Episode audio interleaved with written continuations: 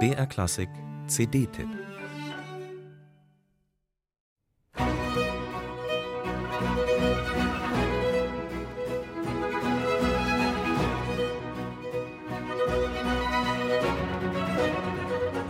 Eigentlich wünscht sich das doch fast jeder. In irgendeinem abgelegenen Archiv in allerlei Mappen und Schachteln kramen, Staub wegpusten und dann ganz plötzlich ein vergilbtes Notenmanuskript. Nicht zu fassen. Der große Kuh. Eine verschollene Bachkantate sollte es schon sein oder eine unbekannte Mozart-Sinfonie. Gut, dass Träumen erlaubt ist. Und gut auch, dass musikalische Ausgrabungen ein paar Preisklassen niedriger ebenfalls spannend sein können.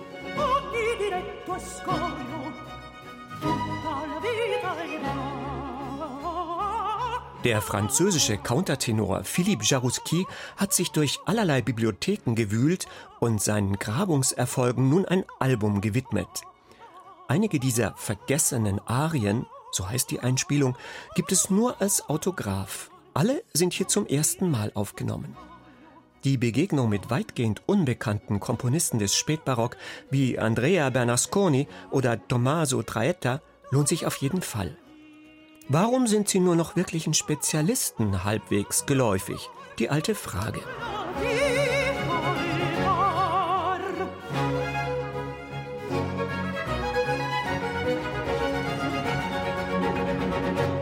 Klar, nicht alles, was Philippe Jarouski da aus dem Dornröschenschlaf wachgeküsst hat, ist von der ersten bis zur letzten Note pures Gold.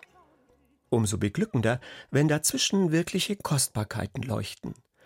Die ergreifende Totenklage eines Vaters um seinen Sohn aus einer längst vergessenen Oper des Venezianers Giovanni Battista Ferrandini beispielsweise.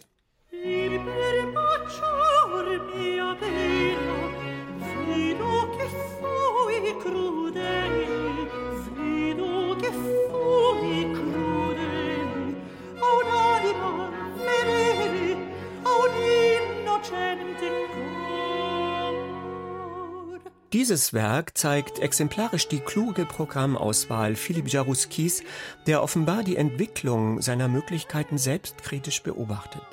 In der Tat muss man feststellen, dass der geradezu überirdische, silbrige Glanz, der Jarouskis Stimme so außergewöhnlich machte, nicht mehr durchgehend schimmert. Koloraturen funkeln nicht komplett lupenrein, manchmal flackert die Stimme. Gut also, dass er nun nicht mehr auf vokale Zirkusnummern setzt, sondern das in den Ring wirft, was er beherrscht wie kaum ein anderer. Unendliche Bögen mit großem Atem, Nuancen auch im leisesten Innehalten. Und natürlich ist Philippe Jarouski in dieser Aufnahme von Julien Chauvin und seinem großartigen Ensemble Le Concert de la Loge in orchestralen Wohlklang gebettet, ein begnadeter Gestalter großer Affekte. Verletzte Seelen weinen und hysterische Racheschwüre lodern zum Himmel. Eine packende Einspielung also, nicht nur für Jarouski-Fans, sondern generell für all jene, die Oper lieben und damit auch das Leben.